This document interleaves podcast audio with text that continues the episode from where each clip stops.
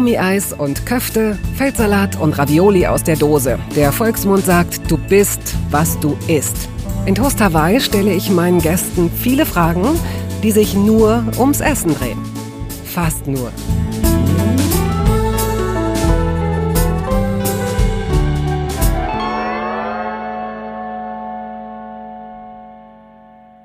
Ladies and Gentlemen, mein heutiger Gast muss nicht groß vorgestellt werden. Es ist Wolfgang Job. What a life. Er gehört zu dieser inzwischen klein gewordenen Gruppe von Designern, die aufregende und auch sehr unterschiedliche Modejahrzehnte stilbildend mitgestaltet haben. Job wurde in Potsdam geboren und lebte als Kind auf dem Familiengut der Großeltern am Park von Sanssouci, auf das er später zurückkommen sollte. Dorthin lud er mich auch für dieses Gespräch ein. Das Mastermind hinter den Labels Job und Wunderkind ist unverändert kreativ. Dieses emsige Gehirn spuckt weiterhin Ideen aus. Apropos, wissen Sie eigentlich, was Spuckkuchen ist? Hm, gleich schon. Bonjour, bonjour. Bonjour, bonjour zu einem äh, ungewöhnlichen Außentermin heute genau. mal. Toast Hawaii ist zu dir nach Potsdam gereist. Wir sitzen neben der Küche. Wir sitzen jetzt gerade nicht in der Küche, wir sitzen neben der Küche. Genau. Und haben. Aber es hatte trotzdem hier, wo du sitzt, sehr viel mit Fressen zu tun. Ja. Ich sage Fressen, weil links waren die Kühe und rechts die Schweine. Und hier in der Mitte, also der Mittelgang, in dem wir praktisch sitzen, fiel das Heu, das Stroh runter und wurde Aha. verteilt. Ja, es waren Stallungen früher. Ja. ja. Das, davon ist heute nichts mehr zu sehen. Wenn man hier sitzt, also ich möchte dem äh, äh, Hörer und der Hörerin äh, einfach nur das Gefühl, jetzt hier anzufangen, dieses Gelände zu skizzieren, würde würde gar nicht klappen. Aber stellen Sie sich einfach vor, Sie sind im Urlaub und haben ähm, Ihr Zimmer bezogen und alles ausgepackt und sagen, jetzt ist der Moment, in dem wir uns runtersetzen und einen Kaffee trinken, ausatmen und denken, oh, ist das schön hier. Und so sitzt man hier in eurem Garten auf der Terrasse. Das ist unglaublich. Ja, vor allen Dingen nach äh, auch langer Reise bin ich ja auch hierher zurückgekehrt. Ich habe auch darüber ein Buch geschrieben, äh, über die Suche und diese Reise und auch, dass man vielleicht entweder immer da war oder nie ankommt. Aha, okay. Und das Buch heißt In der einzig möglichen Zeit, weil viele Dinge sind eine Verabredung mit der Zeit auch wie wir essen, wie wir leben, wie wir uns kleiden, auch manchmal wie wir lieben, ist auch eine bestimmte Verabredung mit der Gesellschaft oder mit der Zeit. Gibt es, gibt es ein ganz typisches Lebensmittel für dich? Also wenn, wenn du so eine, wenn man äh, so, eine, so eine Rechnung aufmachen würde, wovon hast du in deinem Leben wohl am meisten gegessen? Vielleicht von Quark. Ja, wirklich? Bist du so ein Quark-Fan? Äh, in meinem ersten Buch, äh, ähm, wie hieß das eigentlich, in Wolfspelz, da lasse ich mein alter Ego Wolf sagen, ach, ist alles so interessant hier und äh, Chinatown hat so chinesische Küchen, aber nirgendwo gibt's Quark und das, mein alter Ego fragte auch, gibt es eigentlich außerhalb von zu Hause Quark? Also als Bezeichnung sicherlich nichts. Und als Qualität glaube ich auch nicht. Aber immer wenn ich hier ankam in Potsdam, also in Bornstedt bei ja. Potsdam, bei Sanssouci, hat Tante Ulla einen Quarkkuchen gebacken, ohne Boden, sondern nur mit oh.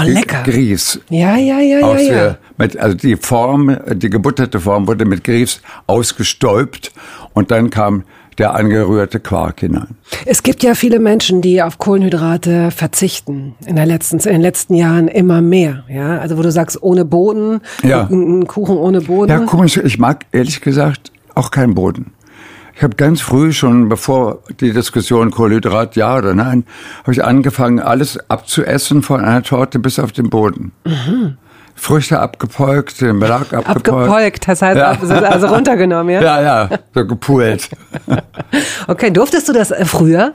Also, äh, das war eine andere Zeit, ne? Als du Kind warst, das war die, äh, das war eine andere Zeit. Da, da pulte ja. man nichts zur Seite, Nein. da musste man wahrscheinlich alles essen. Da war man ja. froh. Und man wollte auch alles essen und man hatte auch gar nicht viel ähm, Kenntnis von bestimmten Dingen. Also ich weiß nur noch in der DDR, das war ja hier diese Heimat, äh, war lange in dem System der DDR zu Hause oder auch gefangen. Also meine Familie fühlte sich da eher gefangen in dem System. ähm, waren sehr, sehr viele Dinge unbekannt. Und, und auf positive Art und Weise auch saisonal mhm. nur. Äh, aber zum Beispiel die erste Banane, die ich irgendwann, ich glaube, da war ich vier Jahre alt, irgendwie zugeworfen bekam von irgendwelchen amerikanischen Soldaten vom Wagen runter, vom Militärauto runtergeworfen. Die gab ich gleich weiter, weil ich die so eklig fand. Ah. Ja. War dir jetzt so die Konsistenz war, oder war es dir zu süß? Oder? war mir fremd, so mehlig und weder süß noch sauer. Also die war mir ganz fremd. Ganz unbekannt. Aber du hast auch, du wusstest auch, dass man die pulen muss, dass man die Schale abmachen muss. Ja, das muss, war natürlich ganz raffiniert. Ich dachte, Reißverschlüsse dran. Nein, jetzt mal ganz im Ernst. Ja. Also ich meine, wenn man nicht weiß, was also eine Banane ist. Es, es gibt kein praktischeres Gemüse eigentlich, ne? Was man so gut schälen kann und was auch eigentlich so viele Zwecke auf einmal erfüllt. Es kann dich ja wirklich komplett ernähren. Du bist Jahrgang 1944. Ja. Das heißt, ähm, als du zur Welt gekommen bist, gab es auch die Bomben DDR noch. Ja, und es gab ja. die DDR noch gar nicht. Es Nein, gab die ist aber, 49 gegründet. Mh, es gab aber dieses, äh, dieses Haus hier schon, diese Stallungen, ja. dieses Gelände, das deiner Familie gehörte.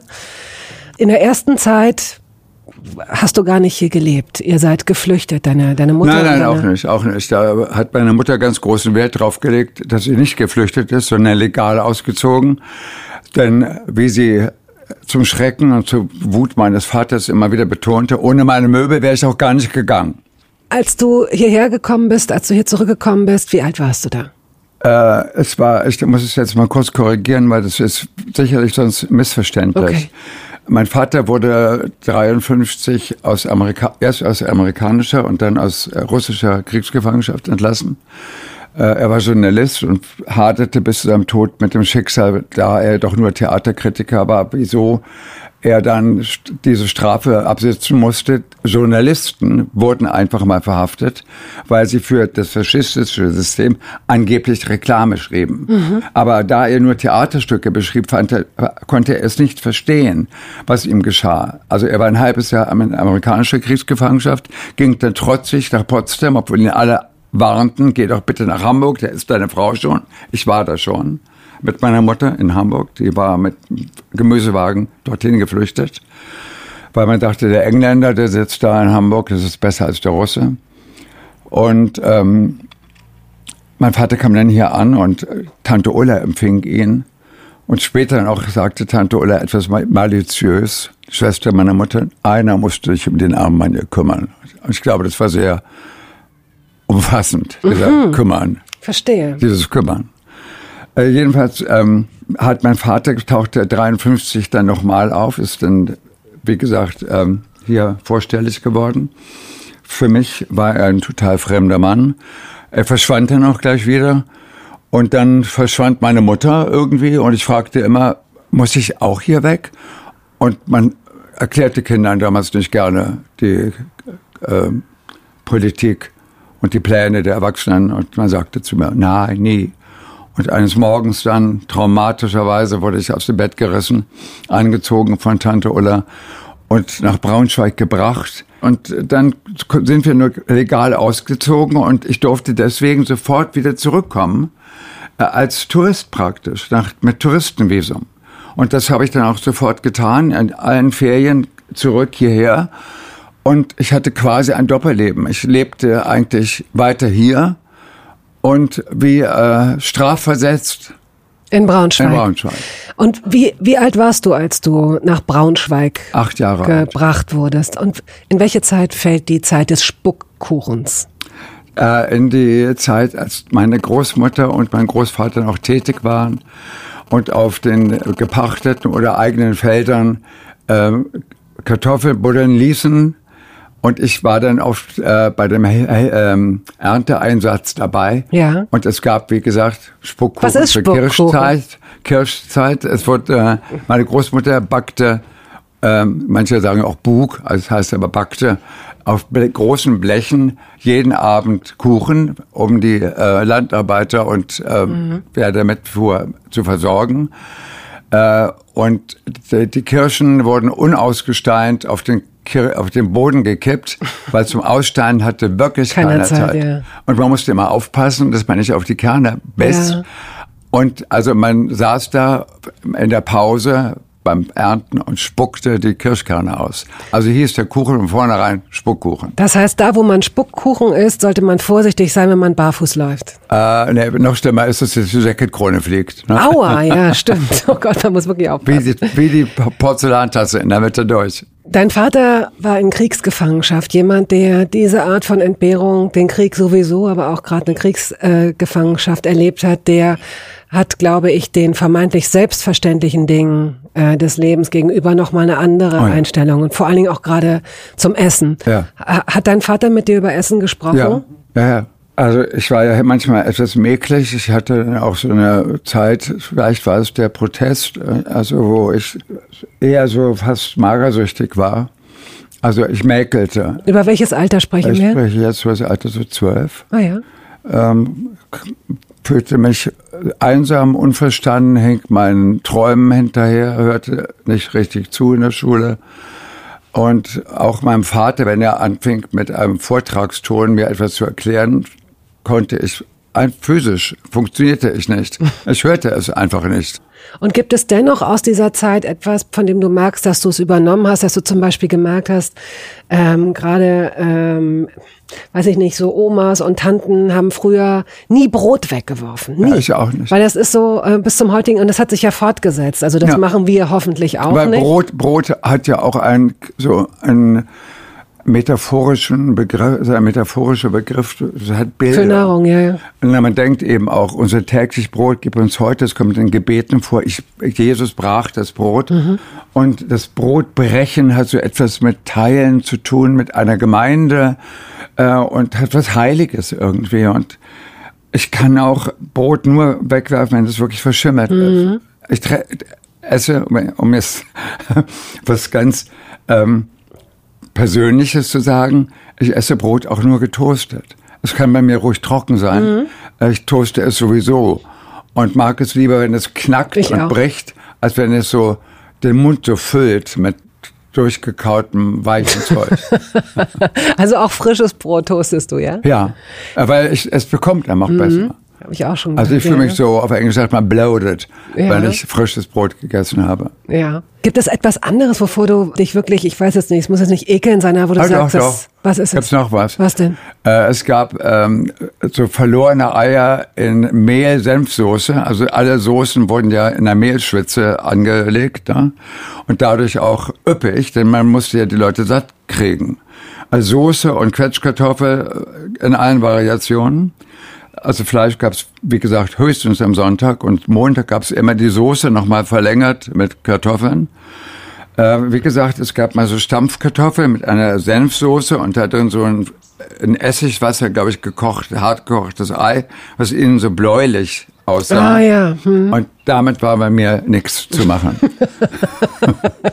also bist du denn so der kleine Prinz gewesen, weil du ja schon in einer, teilweise in so einem äh, Matriarchat äh, groß geworden bist, oder? Ja, ich, ich war schon der kleine Prinz. Ich war ziemlich charmant, glaube ich, und hat, konnte auch sehr früh zeichnen und bin sehr autodidaktisch ohnehin mein ganzes Leben ja. Äh, lang gewesen.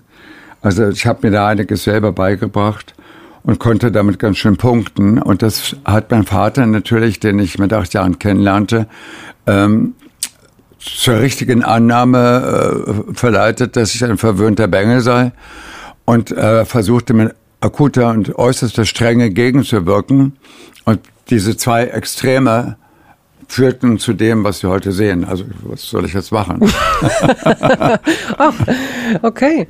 Äh, Im Sommer wurde auch gedroschen hier auf dem Hof also Korn gedroschen mit so einer alten Dreschmaschine, die immer so ratterte und Frauen nahmen auf der einen Seite immer die Strohgarben an sich und mussten die umwickeln und zur Seite stellen und die anderen äh, schaufelten das Korn.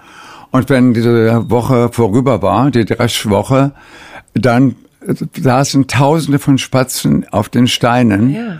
und pickten verbliebene Körner. Und da hat mein Großvater die Schrotflinte geholt und von der obersten Stufe des anderen Hauses auf die Spatzen geschossen.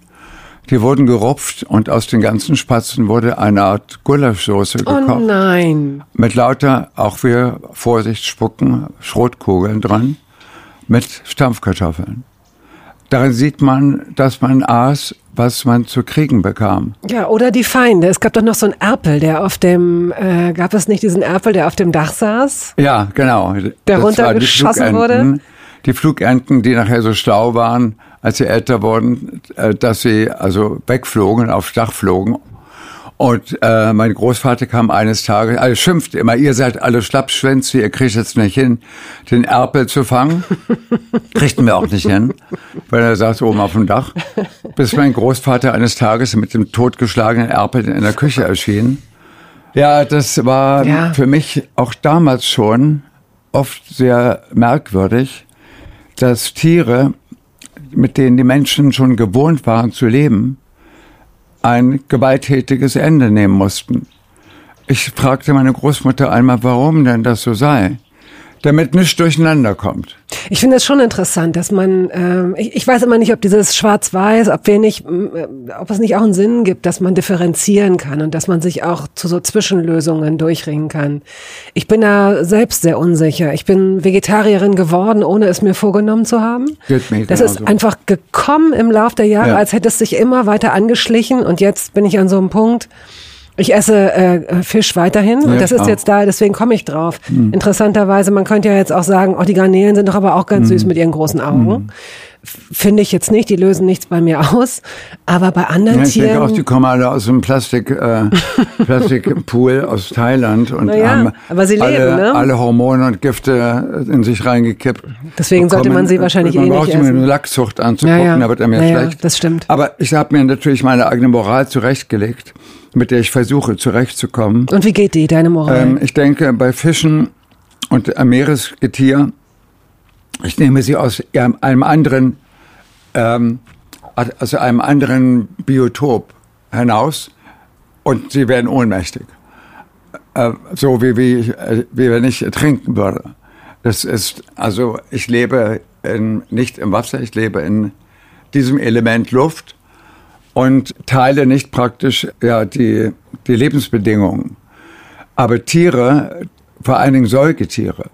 Ah, jetzt verstehe ich, was du meinst. Ähm, okay. Die praktisch, ja, ja. ja denen wir auch, aus welchen Gründen auch immer, das ewige Leben absprechen, uns aber sehr wohl, da fängt es bei mir eigentlich an.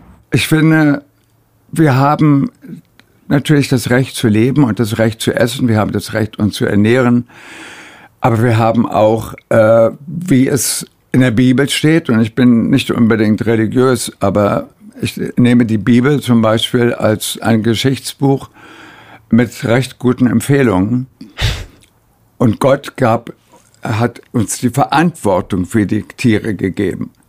Das heißt nicht, dass wir sie in dieser Art und Weise ausbeuten dürfen, sondern wir haben Verpflichtung auch.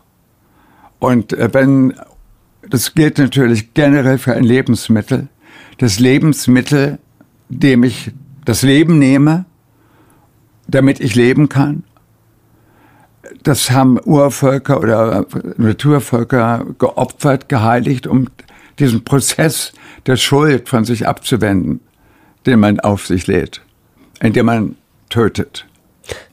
Es war natürlich auch existenzieller. Das haben wir, darüber können wir heute so nicht mehr sprechen. Und äh, dass es existenziell für uns ist, Fleisch zu essen. Es ist äh, brisanterweise umgekehrt, dass es für uns existenziell wird, wenn weiterhin so viele Menschen so viel Absolut. Fleisch essen. Weil es wird ja nicht nur äh, Tier, äh, Tierleben eigentlich entwürdigt.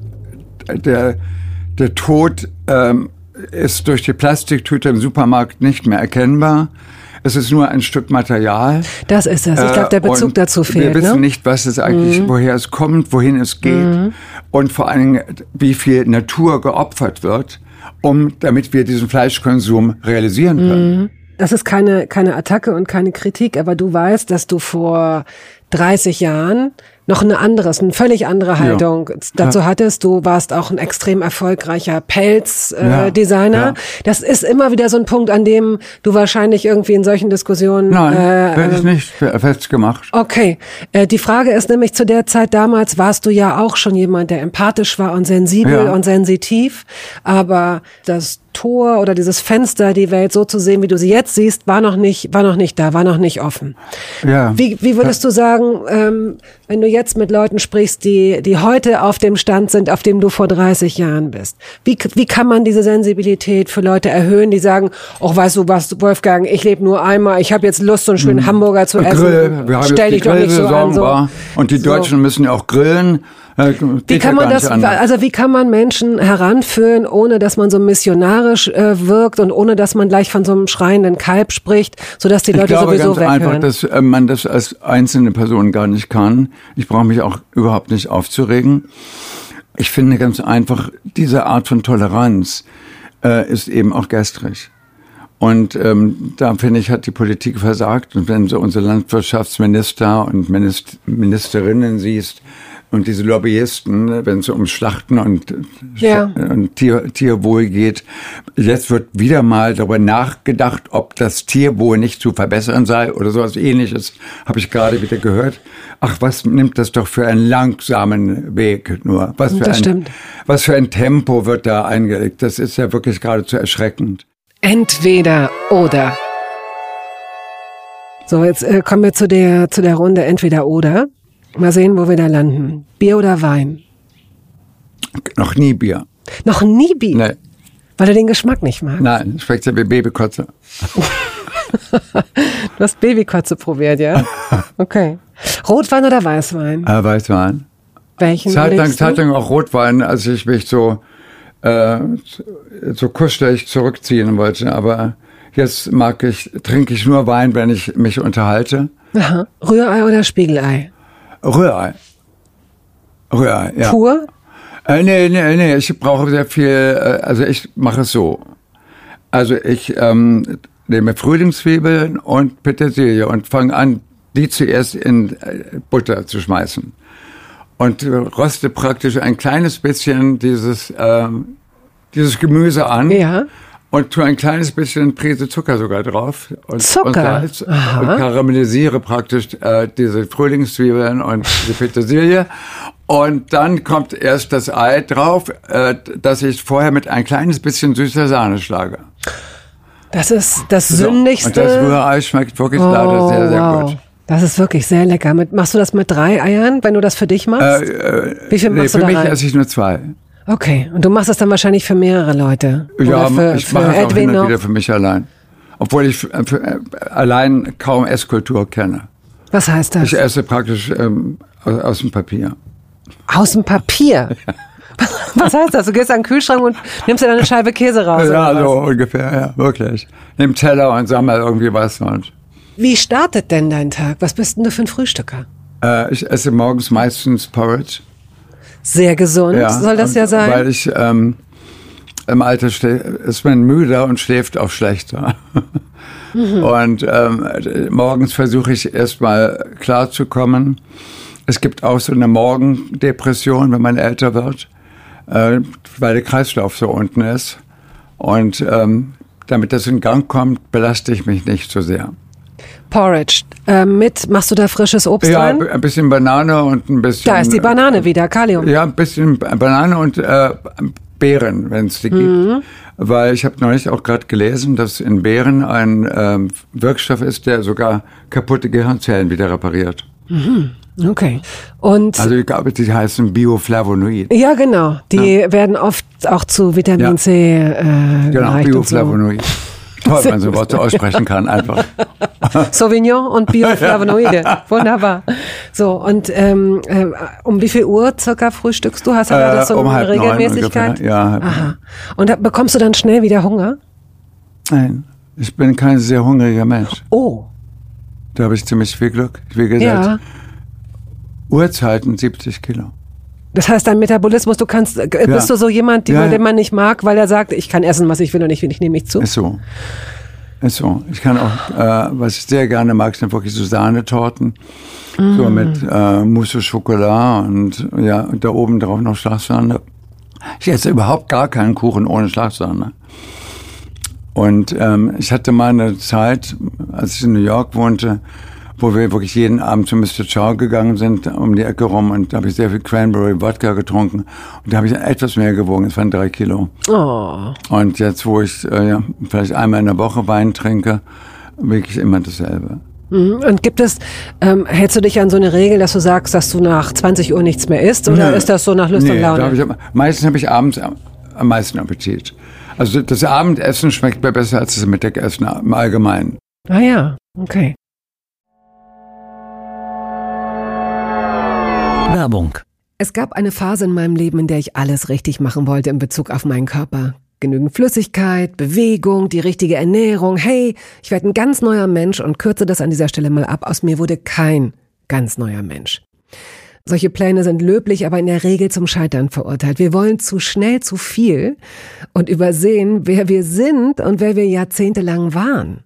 Nichts gegen Veränderungen, nichts gegen gesündere Angewohnheiten oder Ernährungsumstellungen. Aber ich finde, sie müssen zu unserem Leben passen und es muss irgendwie Klick machen im Kopf. Rückblickend kann ich sagen, dass mir die Dinge, die sich bei mir dauerhaft in Bezug auf meinen Körper oder Ernährung veränderten, immer auch einleuchteten, weil ich eine Veränderung in meinem Körper oder in meiner Kondition oder in meiner Konzentration spürte. Vor ungefähr zwei Jahren riet mir eine sehr gute Freundin, die Ärztin ist, dazu, ein paar kleine Check-ups durchzuführen und bat mich eindringlich darum, täglich Omega-3-Fettsäuren zu mir zu nehmen. Wenn du sonst auf alles verzichtest, Bettina, darauf bitte keinesfalls, sagte sie mir und empfahl mir gleich noch die Marke dazu, Norsan. Da hätte sie die Inhaltsstoffe gecheckt, die nähme sie nämlich selbst auch. Nun ist es ja nicht so, dass ich das nicht selbst schon hundertmal gelesen hätte. Allein schon um Entzündungen abklingen zu lassen, ist unser Körper auf ungesättigte Fettsäuren angewiesen, kann sie aber nicht selbst produzieren.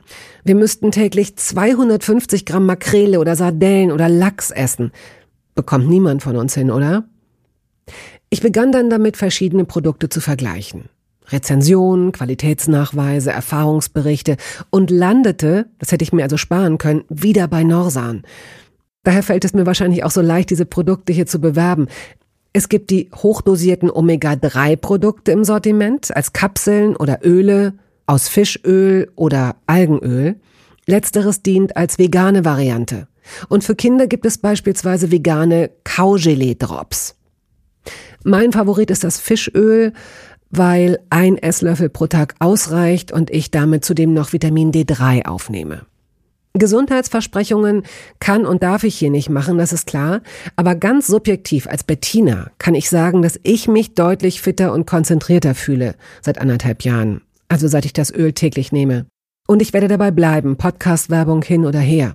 Und meine Arztfreundin ist auch happy. Sie ist eine von über 5000 Ärztinnen und Ärzten, die die Produkte von Norsan empfehlen. Ich habe auch gerade nochmal nachgeschaut. Norsan ist die meistverkaufte Omega-3-Marke in deutschen Apotheken.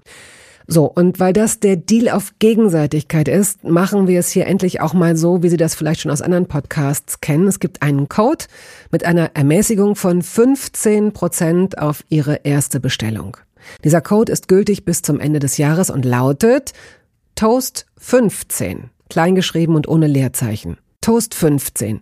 Sie finden die Infos dazu auch in den Show.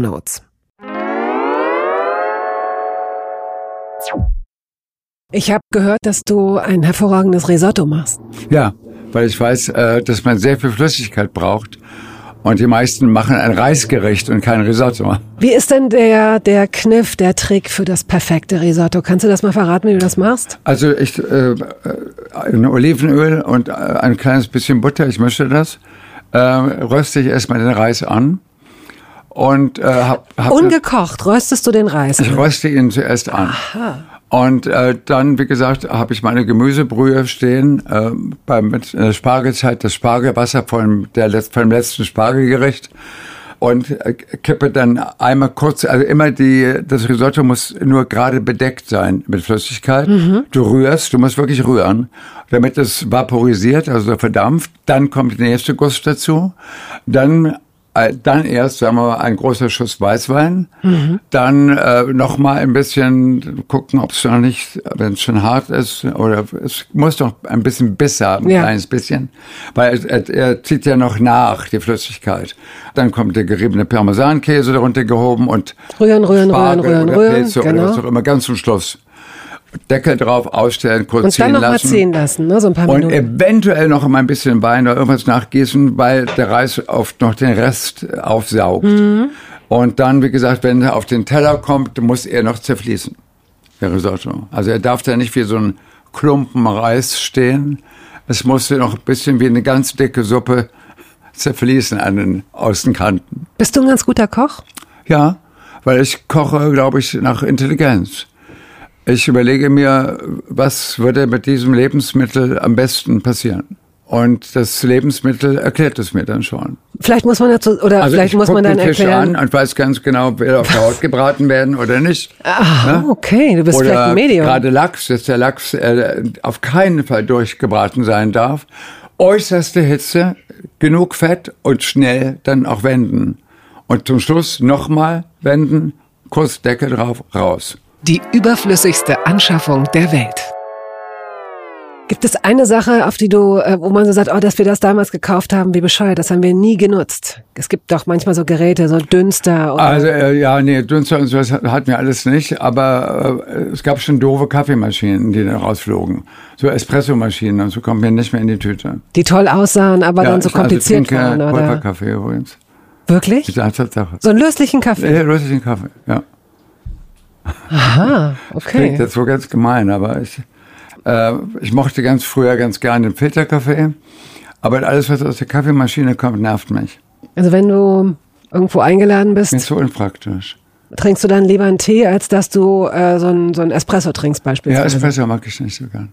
Okay. Und schon gar nicht diese fertigen äh, äh Hütchen mit dem ah, nein, kondensierten diese, Kaffee. Nein, nein. Das ist mir eklig. Nein, das auch geht wenn auch George Clooney damit Milliardär geworden ist. Ja, es ist komisch, oder? Dass der so äh, umweltbesonnen äh, ist und dann mit so einem Alukram ja. Geld verdient, ja. Nun arbeitest du in einer Branche, in der Essen nicht gerade zu den wesentlichen Dingen gehört und nicht unbedingt gehypt wird und der Genuss vielleicht hinten doch, angestellt wird. Doch, doch? weil ähm, Mode ist einfach diese Bewegung, diese Verabredung äh, mit der Gesellschaft und Essen, Esskultur und Gerichte, ich meine, sind noch nie so modern, Esskulturen zu diskutieren wie heutzutage. So viel Fernsehsendungen mit diesen Köchen, die sich gegenseitig bekriegen und bekochen. Ich meine, ich gucke mir das nie an, weil ich finde äh, Kochsendungen eklig.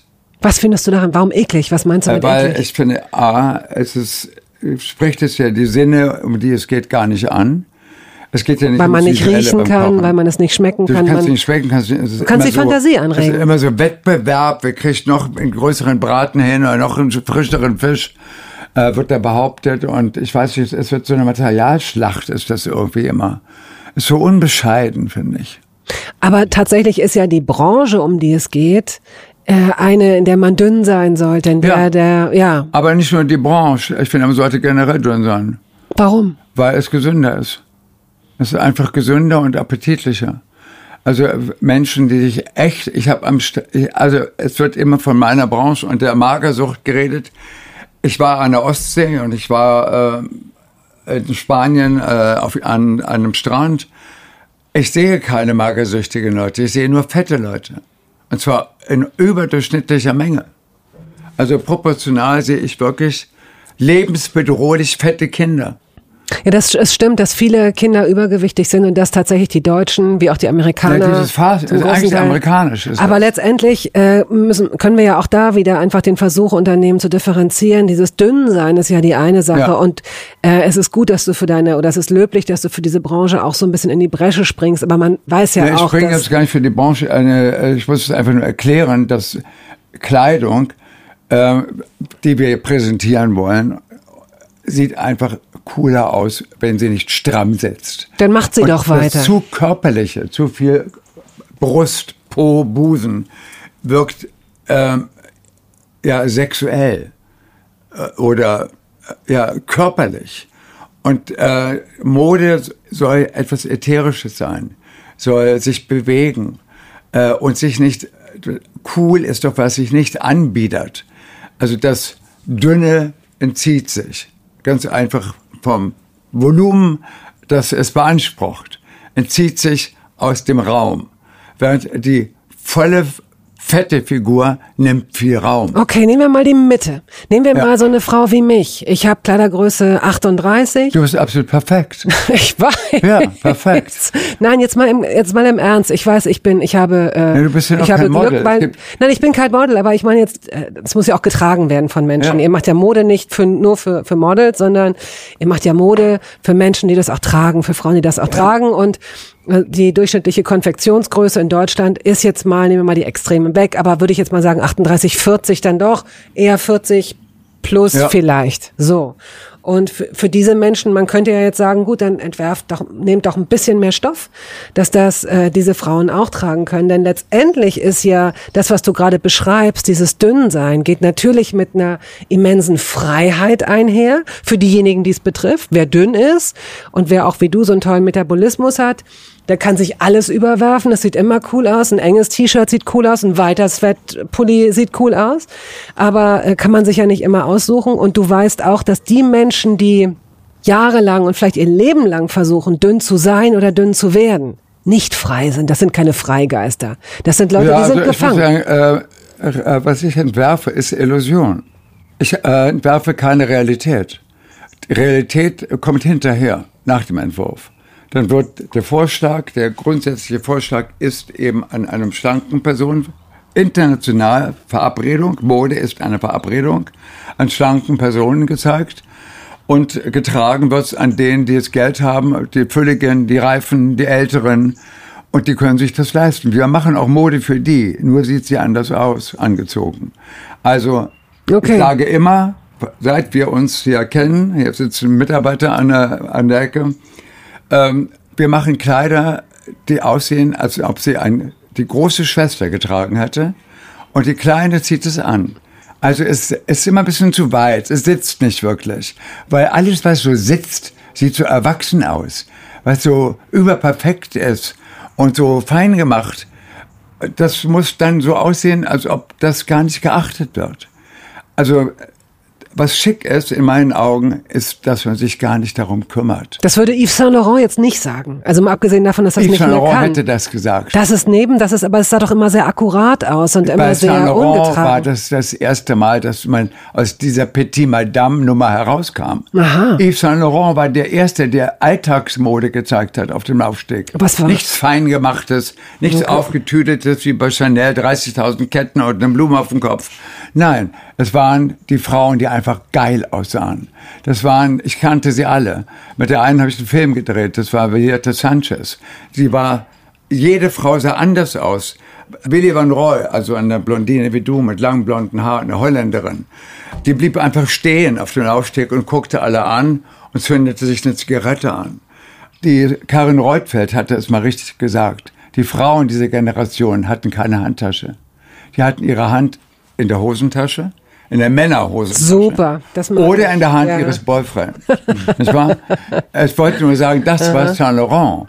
Das waren die Frauen mit dem Trenchcoat, die Frau mit dem Hosenanzug. Ja, aber diese, dann habe ich es natürlich, war, äh, dann habe ich es natürlich jetzt total falsch. Cool. Dann habe ich dir Nein, das, das Falsche cool. reingeworfen. Äh, Was wir versuchen äh, zu zeigen, und das war mein Anliegen, auch Mode zu machen, ein Grad von Coolness, Unangepasstheit und ja, und auch Freiheit in dem Sinne, dass äh, die Größe für mich überhaupt keine Rolle spielt. Aber da sind wir wieder und das ist, ich will. Nein, es darf keine Rolle spielen. Ja, aber es spielt, das meine ich, genau das, das meine ich. ich. Und das jetzt, jetzt wird es so eine, jetzt wird es so eine philosophische Diskussion, Nein, die können wir jetzt auch nicht lösen. Aber du, ähm, ich sehe ja, mit welcher Unfreiheit die Menschen oft versuchen, im Übrigen auch immer mehr Männer, bei Frauen ist man es ja schon gewohnt, einem bestimmten Ideal zu entsprechen, nämlich so dünn zu sein. Und dabei vergessen sie, wer sie sind, weil sie die ganze Zeit, oder wer sie sein könnten, weil sie die ganze Zeit versuchen, einem Ideal zu entsprechen, um diese vermeintliche Freiheit zu haben, des Dünnseins. Es geht überhaupt gar nicht ums Dünnsein. Ich sehe davon gar nichts, was du erzählst. Ich gehe ins äh, John Reed äh, Gym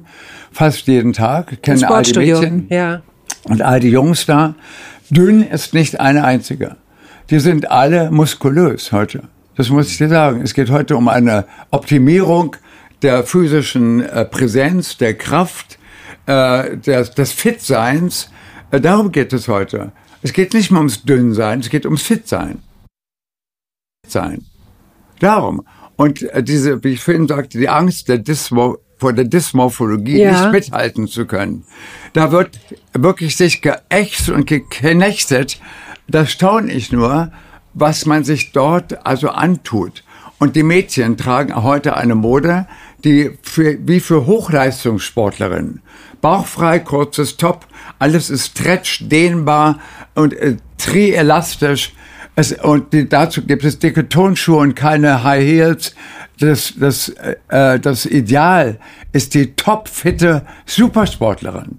Es ist nicht mehr das dünne, schlappe Mädchen. Das war einmal äh, vor, in den frühen 90ern. Ja, ich bin. Aber das, was äh, worüber wir können ja. darüber gar nicht mehr reden, weil dieses Bild ist längst verschwunden. Ich, ich wünschte, es wäre so und äh, auch auf es die gibt Gefahr hin, dass ich, immer wieder. Ich sehe es an meinem Patenkind, die ist jetzt 16. Ja, natürlich. Es ist natürlich gar nicht eine Frage der Mode, die sie danach machen wollen. Es, äh, das, die Magersucht, die mich auch überfallen könnte, ist einfach dieses, das sich verweigern des Verweigerns vor dem Erwachsensein, vor, dem, vor der Reife. Denn nach der Reife kommt der Verfall. Das ist wie bei der Frucht so. Wir bewundern die frische, glatte Frucht. Aber wenn sie überreif wird, dann wird sie eben auch schnell faulig. Und äh, das ist für mich dieser Prozess selber auch, den ich in mir sehe. Auf den Fotos sehe ich es mehr, als wenn ich jetzt hier sitze ich finde, dass natürlich mein Foto mir immer weniger ähnlich sieht. Es gab Zeiten, wo mein Foto mir ähnlich sah. Weißt du? Ich bin nicht einverstanden mit dem Prozess der Reife und des Älterwerdens. Und ähm, finde eben auch, deswegen treibe ich Sport und äh, esse, habe Gott sei Dank nicht so großen Appetit. Mir ist mein Schlanksein nicht so wichtig wie mein Fitsein. Ich will leistungsbereit sein und leistungsfähig, weil ich will mich nicht langweilen. Weil ich finde, es schlimmer ist, wenn man dann nicht mehr arbeiten kann. Was denn dann? Ich habe nicht gelernt, faul zu sein. Ich habe nicht gelernt, nichts zu tun. Mhm. Ich habe nicht gelernt, ein Rentner im Rentnerresort zu sein. Ich mag keinen Urlaub. Ich finde den Montag wunderbar. Ich hasse den Sonntag. Und ich glaube, darum geht es äh, wenn wir uns über das sich verändernde Idealbild unterhalten, okay. ist dieses Thema dünn, äh, sind Ausnahmen. Und zum Schluss das Dessert. Okay, wir haben festgestellt, Espresso magst du nicht. Das heißt, du nee. wirst keinen Espresso bestellen, wenn du essen gehst. Wie beendest du? Du wirst, bist auch nicht der Typ für eine Zigarre. Du bist schon eigentlich der Typ für ein Dessert. Ja, ich esse gern, gerne Dessert. Süßspeisen esse ich sehr gerne alles Mögliche, aber nicht so äh, schwere Sachen. Also ich esse gerne zum Beispiel im, Restaurant eine Kugel Schokoladeneis und eine Kugel Zitroneneis. Das zusammen? Ja, oh wow, das, zusammen. das ist ja eine Kombi. Ja, ich mag ganz gerne auch immer was Säuerliches dazu. Ah, interessant. Okay, und dann. Aber weißt du, früher war es natürlich viel schicker, nicht? Da hat man eine Zigarette geraucht nach dem Essen. Da war man wirklich dann mit durch. da wusste man, das ist Schluss. Aber manchmal, ich rauche nun schon 20 Jahre nicht mehr, glaube ich. Äh, vielleicht 15 Jahre. Ja, 15 Jahre, glaube ich eher. Äh, aber das war immer so, dann so schön schick. Und dann konnte man sich noch unterhalten irgendwie. Also manchmal habe ich so, mache ich noch die Pose, als ob ich eine Zigarette halte. ja, das war ein schönes Ende für viele, ja. vieles Essen. Ja, genau. Und zum Schluss ein Schnaps? Äh, nee. Ist nicht wichtig. Schnäpse trinke ich gar nicht. Okay. Also herzlichen Dank. Ich danke ähm, auch. Auch für die äh, leckere. Wir haben, was haben wir gegessen? Was waren das für Ecken? Äh, das, war das waren Splitterbrötchen heißt das. Oh. Ähm, in Hamburg heißt es Franz Franz? Nein, Franzbrötchen war das nee, nicht. Nee, das also war ähm, das heißt Schlitzer. Äh, wie so Croissant-Teig, ne, so ein bisschen. Das ist so eine Art Blätterteig. Aber in Lauge. Lauge, Lauge ja genau. Ja. Laugenblätterteig. Ja. Und was war das, was, da, was wir da drauf geschmiert äh, haben? Crème fraîche, also Crème double, sagt der Franzose. Auch das noch. Und selbstgekochte Marmelade. Gott, also ich das habe war- sie nicht gekocht. Aber das war wirklich, es Weil aus, das mit Früchten aus deinem. Garten. Okay, also das war jedenfalls sehr lecker und auch Ja. das eine gute Alternative, eine gute Idee, wenn man keinen Kuchen äh, Ja, hat. ich finde also. find das auch. Das ist auch ähm, für die, die nicht so Süßmäuler sind. es war Das schon, Säuerliche und das war schon ziemlich süß. Es war schon ziemlich süß, aber es war perfekt. Ja, das das war der Marmelade. Aber man kann die, diese äh, Splitterbrötchen natürlich auch sehr wohl mit einer Scheibe Räucherlachs belegen. Natürlich, aber Biolachs. Ja. Da sind wir uns jetzt wohl Obwohl das Bio ist, glaube ich, eine super Marketing-Idee. Da werden wir, glaube ich, oft ganz schön hinters Licht geführt. Wir glauben jetzt mal dran, dass Ja. äh, wir glauben jetzt mal Ja, was soll man noch tun? Genau. Ja. Vielen Dank. Danke auch.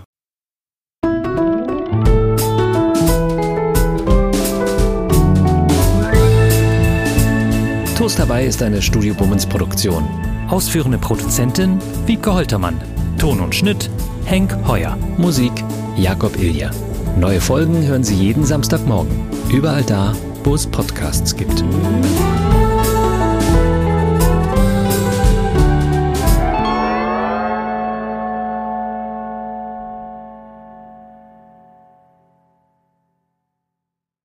Halt, stopp, warten Sie.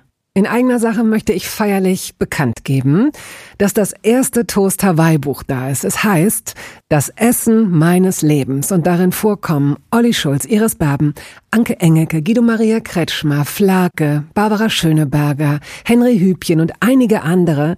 Und jede und jeder von ihnen hat mir ein Essens-Selfie geschickt und ein persönliches Rezept. Das ist ein super Buch zum Verschenken für alle Feste, für alle Geburtstage und Essenseinladungen. Das Essen meines Lebens. Ein Kochbuch, ein Interviewbuch und ein Fotobuch. Sie können das jetzt bestellen.